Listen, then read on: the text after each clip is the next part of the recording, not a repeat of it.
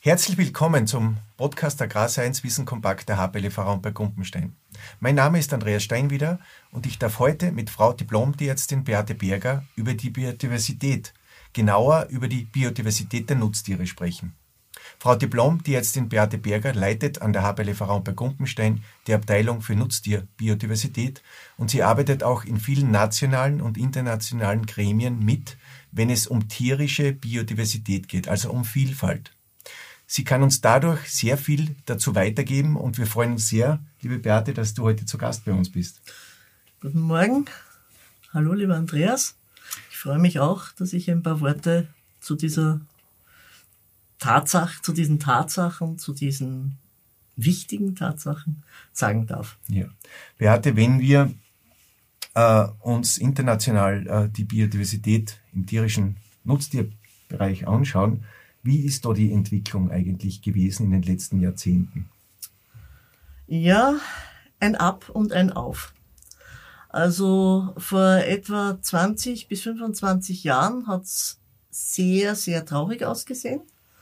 Äh, Im ersten Weltzustandsbericht über die tiergenetischen Ressourcen, das ist der etwas sperrige Name für den Nutztierbereich, hat die FAO, die Welternährungsorganisation, festgestellt, dass von damals bekannten 4700 Nutztierrassen weltweit mehr als zwei Drittel bedroht sind und von dem restlichen Drittel auch äh, die Bestände bei mehr als der Hälfte dieses Drittels am Sinking sind. Das heißt, wenn man es jetzt überspitzt formuliert, immer mehr von immer weniger? Äh, ja, es hängt eigentlich die Welternährung an den sogenannten Big Five. Okay. Das ist Rind, äh, Huhn, Schwein, Schaf und Ziege. Und äh, leider muss man feststellen, dass sich zunehmend die Weltproduktion auf einige wenige Hochleistungsrassen oder Hybriden konzentriert. Innerhalb der Arten. Also wir haben dann innerhalb praktisch innerhalb des Rindes dominiert eben zum Beispiel das schwarzbunte Rind Ganz das massiv. schwarzbunte Holstein-Friesenrind ist das häufigste Milchrind der Welt und hat derzeit bei den Milchrindern einen Rasseanteil weltweit von fast 70 Prozent. Und wenn man dann noch weiß, dass innerhalb dieser Rasse wieder die Linienvielfalt nicht sehr weit ist, dann ist das schon relativ dramatisch, oder? Ja, es ist einfach, je intensiver ich züchte, desto schärfer muss ich selektieren. Je schärfer ich selektiere, desto schmäler wird die genetische Basis. Aber ich bin halt spezialisiert in einer besonderen Leistung, aber es, es kann halt, es gibt nur 100% Tier sozusagen und wenn ich irgendwas äh, auf sozusagen den Knopf sehr stark drücke, dann kann ich nicht mehr als 100% machen draus und dann geht was anderes zurück, oder? Kann man, man das so sagen? Ja, man muss sich das ein bisschen vorstellen wie im Sport. Ein spezialisierter Sprinter kann über 100 Meter extrem schnell sein, Weltrekord schnell. Er wird aber einen mehr als mäßigen Kugelstoßer abgeben. Mhm. Ein olympischer Zehnkämpfer dagegen wird natürlich über die 100 Meter wesentlich langsamer sein als der spezialisierte Sprinter und wird auch die Kugel nicht so weit stoßen können wie ein spezialisierter Kugelstoßer. Aber er kann beides und er kann noch viel mehr. Und das ist der Unterschied zwischen unseren Hochleistungsrassen, die eines besonders gut können, Milch geben, Fleisch produzieren. Und den alten, nicht so hoch spezialisierten Nutztierrassen, die dafür extrem anpassungsfähig sind und auch aus, sagen wir, weniger guten Futter Gutes produzieren. Mhm. Halt nicht zu viel, nicht zu schnell, aber dafür verlässlich. Okay. Und wenn es jetzt äh, schmäler geworden ist. Ich habe dich ein bisschen unterbrochen. Du hast gesagt, es war ein Auf und Ab. Jetzt können ja. wir ein bisschen über das Auf auch sprechen. Jetzt können oder? wir über das Auf sprechen. Also vor etwa 20 Jahren hat dann eigentlich zumindest in der entwickelten Welt, also in Europa vor allem, aber auch in Asien und in Nordamerika ein Umdenken eingesetzt. Und man ist draufgekommen, dass äh, diese Richtung, die bisher eingeschlagen wurde, die sehr viel dazu beigetragen hat, die Weltbevölkerung zu besser zu ernähren, dass diese Richtung in eine Sackgasse führt. Und man hat begonnen, sich für diese alten Rassen zu interessieren und sie, wo sie noch nicht ausgestorben waren, was natürlich in sehr, sehr großem Umfang passiert ist, äh, sie zu schützen, zu bewahren und zum Teil wieder aufzubauen und neu zu denken, Nutzung neu zu denken. Das heißt, man versucht praktisch ein genetisches Backup zu haben, das man mitführt, indem man diese Rassen erhält, um sie dann vielleicht auch als Kreuzungspartner irgendwann einmal brauchen zu können und äh, mit einer bestehenden, intensiver gezüchteten Rasse kreuzen zu können, oder? Ja, äh, also genetisches Backup ist ein sehr gutes Bild. Ich benutze das auch sehr, sehr gerne, wenn ich das erkläre. Jeder weiß heute, wie wichtig Backup am Computer ist. Genauso ist es in der Tierzucht. Genetik, die einmal verloren ist, ist unwiederbringlich weg. Die mhm. kommt nicht wieder. Wenn ich sie aber bewahrt habe, dann habe ich in Notfällen oder wenn ich eine Nutzungsänderung anstrebe, diese Genetik zur Verfügung und kann sie ganz gezielt verwenden. Wenn wir jetzt äh, auf Österreich vielleicht ein bisschen einen Blick werfen, äh, deine Aufgabe, deine Funktion in den letzten Jahrzehnten war ja hier äh, wesentlich diesen Bereich weiterzuentwickeln und eine zum Beispiel eine Genbank aufzubauen. Kannst du uns ein bisschen was zur Genbank äh, äh, sagen? Was ist das überhaupt? Äh, wie läuft es? Wie, wie kommt man zu den Genen sozusagen, die in der Bank liegen? Erklär uns das einmal bitte. Ja, gerne. Also eine Genbank ist eben das Backup auf kleinstem Raum. Ich kann mit der modernen Biotechnologie genetisches Material, also Samen, bei einigen Tierarten Embryonen, tiefgefrieren in flüssigen Stickstoff und im Kälteschlaf auf unbestimmte Zeit, wir wissen noch nicht genau wie lange, äh, jetzt sind wir bei etwas über 50 Jahren, äh, ohne Qualitätseinbußen aufzuheben quasi. Und der Ort, wo so etwas gelagert wird, das ist eine Genbank. Also eine Genbank kann beinhalten verschiedene Substrate, Samen, Embryonen, auch äh, tierisches Gewebe, Stichwort ist hier Klonen, wobei wir uns bewusst sind, dass das eigentlich eine Schuld ist, die wir unseren Nachkommen auf die Schultern legen. Oder auch. Was verstehst du darunter? Äh, die Technologie des Klonens ist zwar technisch gelöst, aber das heißt noch lange nicht, dass es in der Praxis breit anwendbar ist. Zu unverlässlich, zu teuer mhm. und natürlich auch mit einigen ethischen äh, Problemen behaftet. Wenn wir jetzt äh, zur Genbank weiterreden, äh, ihr lagert am Beispiel der Enstaller Bergschecken zum Beispiel. Wie, wie läuft das? Äh, die Enstaller Bergschecken sind eine vom Aussterben bedrohte Rasse ja. und die in Österreich jetzt äh, massiv bearbeitet wird, um hier Vielfalt zu erhalten. Ja, die Enstaller Bergschecken waren unsere und sind unsere kleinste seltene Rinderrasse. Wir haben begonnen mit weniger als 50 Kühen, also das ist schon sehr, sehr, sehr kritisch. Äh, kritisch, weil Inzucht zum Beispiel. Kritisch, weil die genetische Basis dann notgedrungen sehr, sehr, sehr schmal ist. Mhm. Und, und, schmal heißt Gefahr von, Depress Gefahr Inzuchtdepressionen zum Beispiel, oder? Ja, Gefahr von Inzucht, Gefahr von Auftauchen von Erbfehlern, die dann ein Weiterleben dieser Rasse auch wirklich verhindern können. Mhm. Und die Enstaler Bergschecken stehen heute bei rund 700 Kühen. Das heißt, die Rasse ist nicht mehr unmittelbar vom Aussterben bedroht, aber noch lange nicht über den Berg. Begonnen hat die Arbeit damit, dass wir möglichst viele Stiere dieser Rasse jetzt ohne Rücksicht auf äh, den züchterischen Wert wie äh, Zunahmen, äh, gerade Beine mhm. etc. möglichst viele dieser Stiere Samen gewonnen haben und diesen Samen in der Genbank gelagert. Dann von jeder Kuh, soweit es damals möglich war, die Abstammung erhoben haben. Wie macht man das? Über Bücher oder macht man das mit genetischem Fußabdruck? Hm, heute würde man das mit einem, äh, mit einer genomischen Analyse, mit einem genetischen Fingerprinting machen. Äh, vor 25 Jahren gab's das nicht. Äh, das war detektivische Kleinarbeit in alten Büchern, in Kontakt mit alten Züchtern, wo dann auch sehr lustige Geschichten zutage gekommen sind, warum es diese Rasse überhaupt noch gibt. Und was ist so eine lustige Geschichte?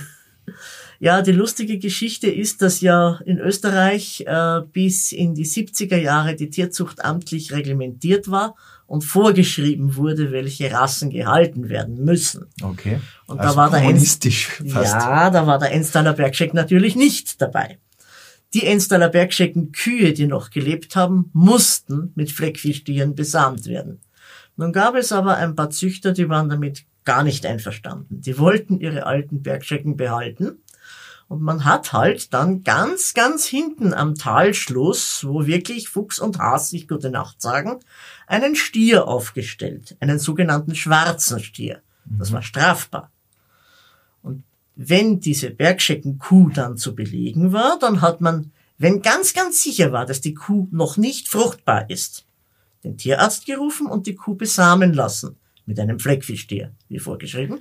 Und ein bisschen Und zwei Tage später ist man dann mit dieser Kuh an den Talschluss gebildert und dann hat der Bergscheckenstier sie belegt. Okay. Es gab aber die Dokumentation einer Besamung. Mhm. Und eine Trächtigkeit, die zwei oder drei Tage länger dauert, ist beim Rind absolut kein Thema. Mhm. Auf diese Art haben die Bergschecken mit einer erstaunlichen Reinzucht jahrzehntelang überlebt. Als wir dann genomische Analysen hatten und das analysiert haben, sind wir draufgekommen. Und jetzt kommt das Lustige an der Geschichte. Ein rot-weiß geschecktes kleines Rind, das angeblich seit Jahrzehnten mit Fleckvieh gekreuzt wurde, war genetisch mit dem graubraunen Murbodner Rind näher verwandt als mit dem heutigen Fleckvieh. Okay, okay. Gut. Und das heißt, äh, es kamen oder kommen auch jetzt noch die Stiere zu dir auf die Station. Die Stiere bleiben dort für eine gewisse Zeit, zwei Monate oder so. Ja, das Werden- ist jetzt noch, Wie geht der Prozess Ja, jetzt weiter? das ist jetzt noch unsere, eine unserer zentralen Aufgaben.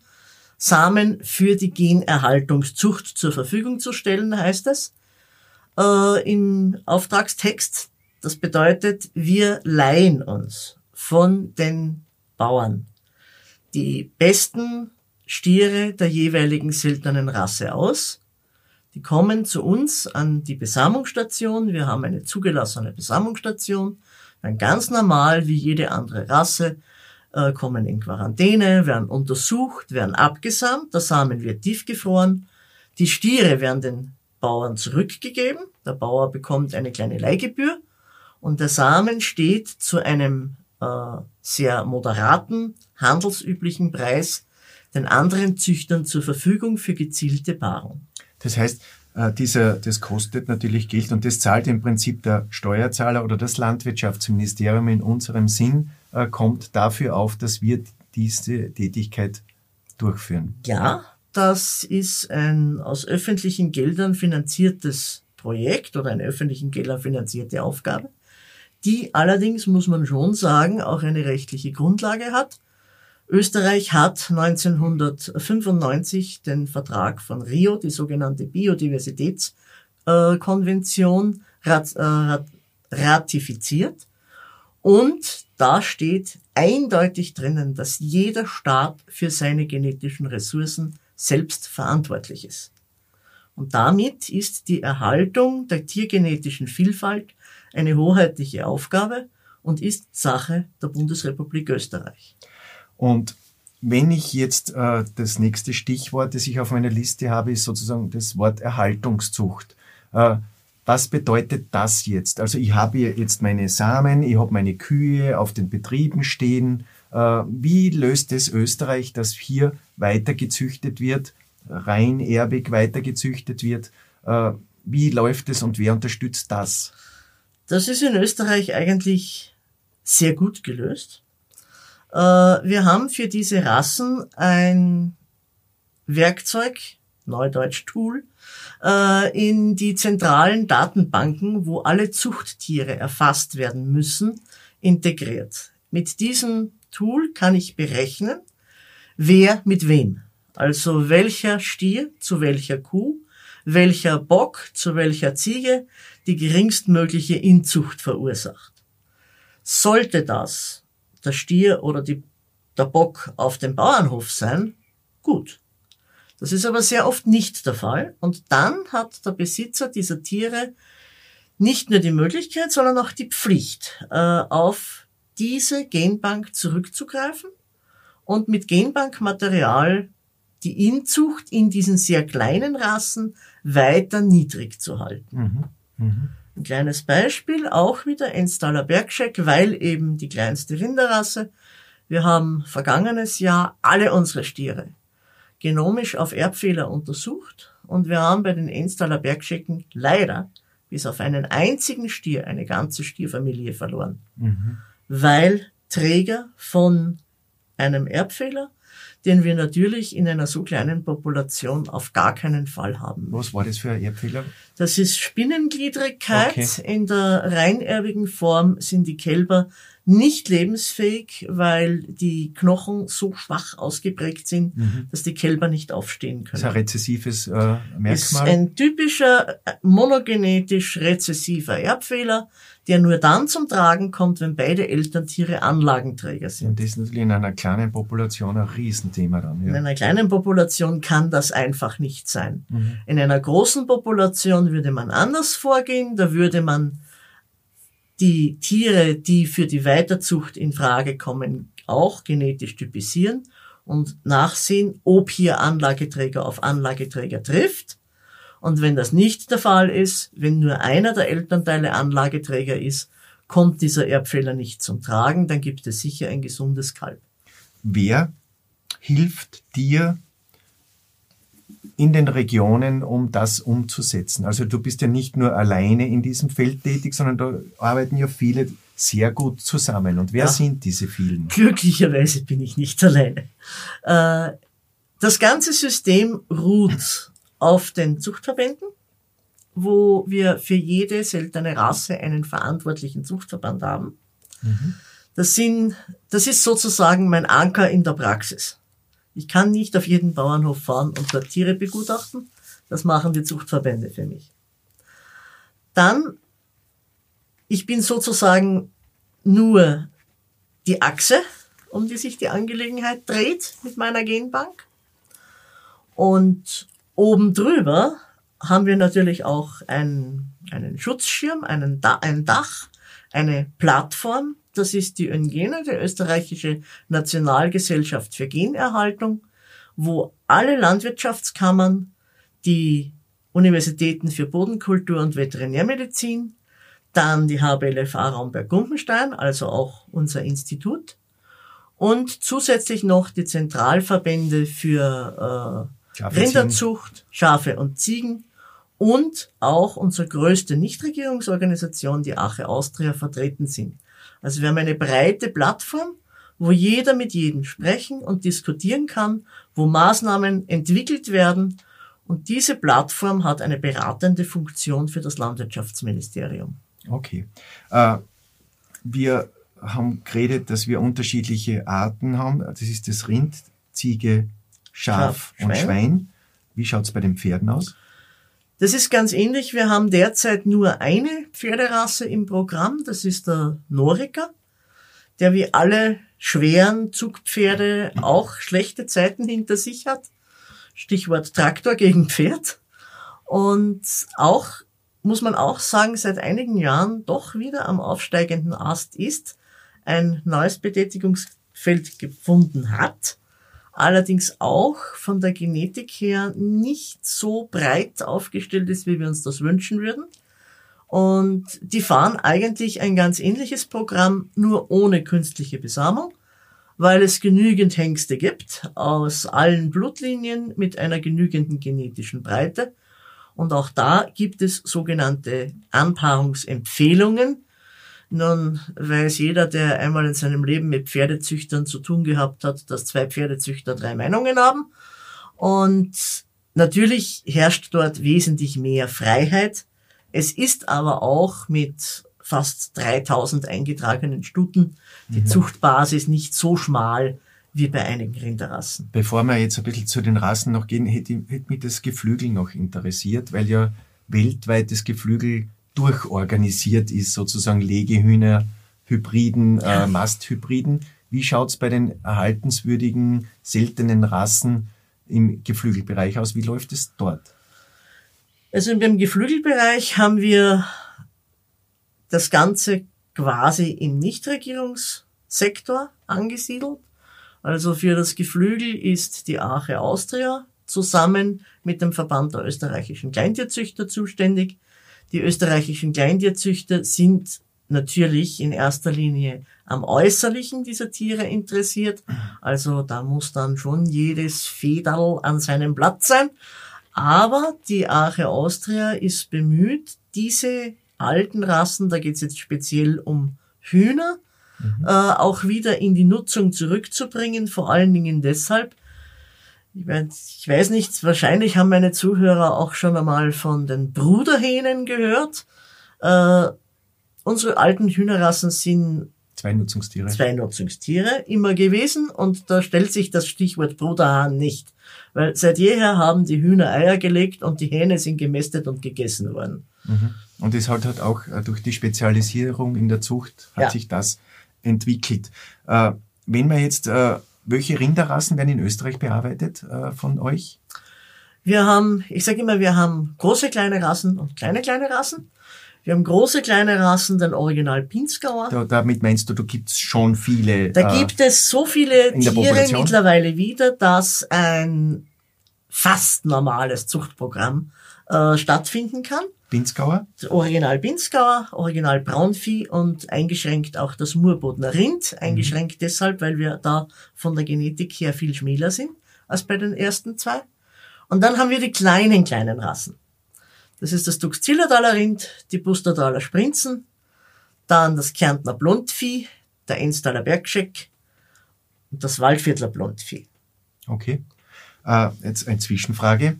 Ich fahre nach Griechenland, entdecke dort eine gefährdete äh, Nutztierrasse, bringe die nach Österreich mit und wir beginnen zu züchten? Ja, wir leben Gott sei Dank in einem freien Land. Es kann jeder züchten, was er möchte. Und, äh, und, und das wird aber jetzt aber nicht abgebildet werden in so einem Programm, oder? Nein. Von Beginn an. Das ist dann eine äh, private Geschichte. Das, aber das was ich meine ist, äh, die Griechen haben ein Programm selbst laufen, ja. die Italiener, die Deutschen. Jede Nation ist für ihre genetischen Ressourcen selbst verantwortlich. Und nehmen diese Verantwortung auch wahr? Also innerhalb Europas ja. Mhm. Okay. Äh, Weltweit gesehen ist, sind die größten Probleme derzeit immer dort, wo sich die äh, Landwirtschaft sehr rasch entwickelt, Richtung Intensivierung. Also die größten Probleme finden derzeit statt in Afrika, mhm. wo massiv die einheimischen Rassen mit importierten Hochleistungssperma und Hochleistungstieren verkreuzt werden.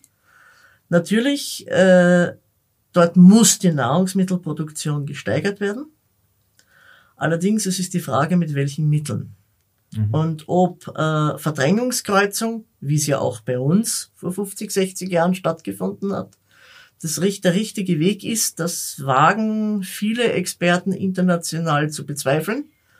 Aber man muss schon auch einsehen, äh, die Hochleistungszucht ist eine weltweite Industrie. Mhm. Und die hat ihre Interessen. Diese Interessen beinhalten auch sehr, sehr viel Geld, was da bewegt wird. Natürlich muss man schon auch sagen, es gibt halt Leistungsverbesserungseffekte auch, die in manchen Regionen eben zur Verringerung des oder zur Effizienzsteigerung aus weniger Futter mehr Produkt äh, zu machen gehen. Natürlich wohl wissend, dass vielleicht dann die Gesundheit, äh, die Anpassungsfähigkeit, die Fruchtbarkeit möglicherweise leiden kann. Das, ja. Die Frage ist, ob die Rechnung aufgeht.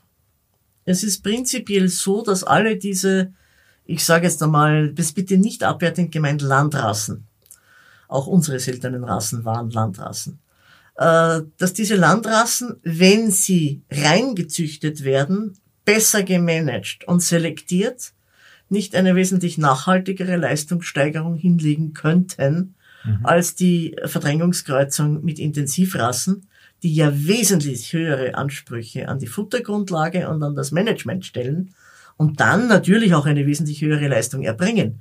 Aber wenn sie diese Voraussetzungen nicht vorfinden, dazu tendieren, sehr schnell äh, des Produktionszyklus zu verlassen. Auf gut Deutsch, die sterben, wenn sie nicht bekommen, was sie brauchen. Mhm. Ja, das ist sozusagen wie ein Hochleistungssportler, der muss sich sehr gesund ernähren, damit er ja. seine Hochleistung erbringen kann. Äh, wenn man jetzt Rind, äh, Ziege, Schaf, kannst du uns da die, die Rassen noch ein bisschen äh, vorstellen? Und also, Äh, ja, es ist anders als beim Rind hat sich ja um die Schaf- und Ziegenzucht sehr lange niemand wirklich gekümmert. Die Tiere waren einfach immer da am Bauernhof, haben natürlich ihre Nische gehabt und haben produziert, aber äh, es ist nicht in diesem Ernst betrieben worden wie die Rinderzucht und wurde auch nicht staatlich geregelt natürlich. Bei der Ziege ist es so, dass wir doch eine sehr große Vielfalt haben, äh, vor allen Dingen aus geografischen Gründen. Also wir haben einmal den großen Block der Gebirgsziegen, da gehört zum Beispiel dazu die gemsfähige Gebirgsziege, die in ihren Unterformen im ganzen Alpenbogen vorkommt, also von den Pyrenäen bis zu den Karpaten. Allerdings die österreichische gemsfärbige Gebirgsziege hat ein eigenes Zuchtprogramm, ist unsere große kleine Rasse und ist am Sprung eigentlich zur österreichischen Leistungsziege. Dann haben wir eine Vielfalt an kleinen Ziegenrassen, in der gleichen Region unsere allerseltenste, die sogenannte Blobeziege, äh, die wir uns mit Südtirol teilen. Österreich war ja zur Entstehungszeit dieser Rassen wesentlich größer als heute. Das muss man immer mitdenken. Dann haben wir die steirische Scheckenziege, die eher Richtung, genetisch eher Richtung Istrien, Karst tendiert. Das ist keine Gebirgsziege, muss man ganz ehrlich sagen. Dann haben wir im Salzburgischen eine bunte Vielfalt. Das beginnt bei den Dauernschecken, geht über die Pinzgauer Ziege bis zu den Pinzgauer Strahlenziegen und den Pfauenziegen. Und äh, Oberösterreich, also Ostösterreich, wo auch in dem Fall Oberösterreich zum Osten zählt, hat keine eigene seltene Ziegenrasse. Mhm. Dort haben aber Ziegen produktionstechnisch früher nicht diese Rolle gespielt. Mhm. Mhm. Die waren im Berggebiet. Die eher. waren eher im Berggebiet beziehungsweise Richtung Süden, wo die Vegetation karger wird. Mhm. Bei den Schafen sind wir genetisch wesentlich, ich sage es da mal einheitlicher, weil bis auf das äh, Zackelschaf, das wir uns ja Österreich-Ungarn mit Ungarn teilen, alle unsere Schafrassen eigentlich sogenannte Inselpopulationen sind. Das sind Reste, die von dem weit verbreitet, damals weit verbreiteten mittelalterlichen Zaupelschaf abstammen. Mhm. Zu dem Wort Zaupel gibt es verschiedene Interpretationen. Das eine sagt, äh, das Zaupel ist zodert, was sich auf den grobe Vlies dieser Schafe bezieht. Das andere sagt, eine Zaupel war im Mittelhochdeutschen der Ausdruck für eine läufige Hündin, ohne, auch eine Hure. Und äh, die unglaubliche Fruchtbarkeit dieser Schafrassen war damit gemeint. Mhm, mh. Und da haben wir schön dem Alpenbogen folgend äh, vom Montafoner Steinschaf übers Tiroler Steinschaf, übers alpine Steinschaf bis zum Kreiner Steinschaf einmal den Block der Steinschafrassen schon gesagt, mhm. vereinzelte Populationen des mhm. Zaubelschafs. Dann haben wir in Kärnten unten äh, das äh, Kärntner Brillenschaf, das schon Einflüsse aus dem italienischen Raum hat. Im Nordtiroler Raum das Tiroler Bergschaf in drei Farbvarianten, braun, weiß und gescheckt. Auch mit italienischen Einflüssen. Und dann quasi als, als Nordinselpopulation das Waldschaf in der böhmischen Masse, mhm. das in diesem unglaublich kargen Gebiet einfach den im Spätmittelalter erstmals eingeführten Merino-Schafen so haushoch überlegen war, dass es sich dort gehalten hat. Und bei den Schweinen? Bei den Schweinen haben wir praktisch alles, was Österreich, als es, wie es heute ist, verloren. Also ob das jetzt die Welser Schecken sind oder die Kärntner Schecken, das ist alles weg. Mhm. Wir haben allerdings geerbt aus der K&K-Monarchie zwei Rassen, das Duropolje-Schwein und das Mangalitzer-Schwein. Also zwei alte Fettschweinerassen, die als Weideschweine wesentlich bessere äh, Rohfaser wesentlich besser verwerten können, also schlechtes Futter besser verwerten können als unsere modernen Hybriden. Allerdings wandeln sie das schlechte Futter primär in Speck um. Und das muss man halt auch vom Konsumverhalten dann sozusagen wollen. Das ist richtig, aber für manche traditionellen Spezialitäten braucht man eben diesen genau, Speck. Das muss man halt dann herausschälen. Ja. Äh, jetzt wird das auch äh, unterstützt finanziell. Also man kann sozusagen über das Agrarumweltprogramm, über ÖPOL äh, bei Maßnahmen teilnehmen erhielt dann auch eine Förderung als landwirtschaftlicher Betrieb. Kannst ja. du das noch ein bisschen beschreiben? Ja, Grob? interessierte Landwirte, die diese Tierarten oder Rassen gerne züchten möchten, können über das Agrarumweltprogramm eine Förderung beantragen, wenn sie erstens auch wirklich Züchter sind, das heißt, sie müssen Reinzucht betreiben im Herdebuchbereich, und die Tiere müssen sich einer Leistungsprüfung unterziehen. es muss gewogen werden zum Beispiel. Es muss gewogen werden, es muss festgehalten werden, wie oft äh, wirft die Sau, mhm. wie viele Ferkel kommen lebend zur Welt, wie viele tot, etc. etc. Mhm. Also das ist Arbeit. Und das nächste, er muss nicht nur ein Herdebuchprogramm beachten, er muss auch diese Erhaltungszuchtprogramme beachten. Also das heißt, er darf, die Anbauungsplanung. Die Anbauungsplanung. Er darf nicht einfach ins Nachbardorf gehen und sich von dort einen Bock holen, sondern er muss zuerst bei der Zuchtorganisation anfragen. Die Zuchtorganisation hat alle verkäuflichen Böcke in Evidenz. Welche Böcke passen zu meiner Herde? Dann bekommt er die Antwort, das sind der Bock A bis D. Und von diesen Böcken kann er sich dann einen aussuchen. Okay. Und äh, das läuft so ähnlich auch in unseren Nachbarländern, kann man das so sagen? Es gibt ganz unterschiedliche Programme. Es gibt welche mit mehr Freiheit, es gibt welche, die noch strenger sind als Österreich. Zum Beispiel Norwegen ist da extrem restriktiv. Also da gibt es keine Anpaarungsempfehlung, da gibt es eine Anpaarungsverpflichtung. Mhm. Äh, Im Großen und Ganzen läuft es überall ähnlich. Nur Österreich hat etwas früher begonnen als okay. die anderen Länder. Mhm. Diese Anbauungsplanung gibt es bei uns mittlerweile seit über 25 Jahren. Und wir beginnen jetzt langsam die Früchte dieser langen, langen Durststrecke zu ernten. Dadurch, dass wir jetzt wirklich stabile, sich organisch aufwärts entwickelnde Populationen haben. Murbodnerin zum Beispiel. Das Murbodnerin ja, zum Beispiel, Beispiel ist seit einigen Jahren äh, unser zahlreichstes Fleischrind in der Herdebuchstufe, hat ein eigenes Qualitätsfleischprogramm und ist auch bereits in einer in einem klassischen Zuchtprogramm angelangt, wo wir beginnen behutsam die Eigenschaften der Rasse zu verbessern. Jetzt wollen wir weniger größere Tiere, wir wollen auch nicht mehr Fleisch. Das Murbodnerin soll kein zweites Charolais werden, sondern wir haben einige Eigenschaften in der Rasse, die wir gerne verbessern möchten. Zum Beispiel der Geburtsverlauf. Murbodner neigen, weil nie dagegen selektiert wurde, zu Schwergeburten. Mhm. Wir möchten gerne äh, bei den täglichen Zunahmen unter allen Bedingungen etwas besser werden. Das ist vor allen Dingen äh, wichtig, weil beim Murbodner ja nur Ochsen beziehungsweise Kalbinnenmast mhm. betrieben wird und diese Tiere einfach nicht für die Intensivmast, äh, Stiermast geeignet sind. Also die täglichen Zunahmen entstehen unter Feldbedingungen. Das ist Rind, das macht Rindfleisch aus Gras mhm. und nicht aus Kraftfutter. Aber da möchten wir gerne besser werden. Aber man muss es, du hast ja ein wichtiges Wort gesagt, behutsam, ja. weil wir uns sonst ja in die gleiche Fahrgasse vielleicht bewegen könnten, wie wir es eben bei den anderen Rassen, wo, wo sie schon sehr spezialisiert gezüchtet worden sind, äh, stehen. Ja, also mehr vom Gleichen ist nicht gut. Ja. Gut. Äh, liebe Beate, ich möchte dir Danke sagen, dass du uns ein bisschen äh, mitgenommen hast äh, in die Gerne. Biodiversität der Nutztiere, dass wir sehr viel Neues erfahren durften. Äh, mehr vom Gleichen ist nicht gut. Wir wollen Vielfalt. Äh, dazu trägt deine, unsere Arbeit bei.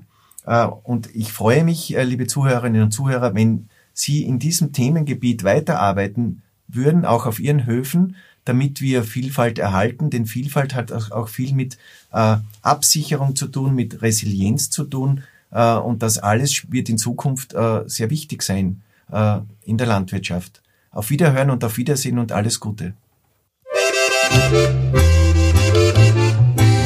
Raumberg Klopfenstein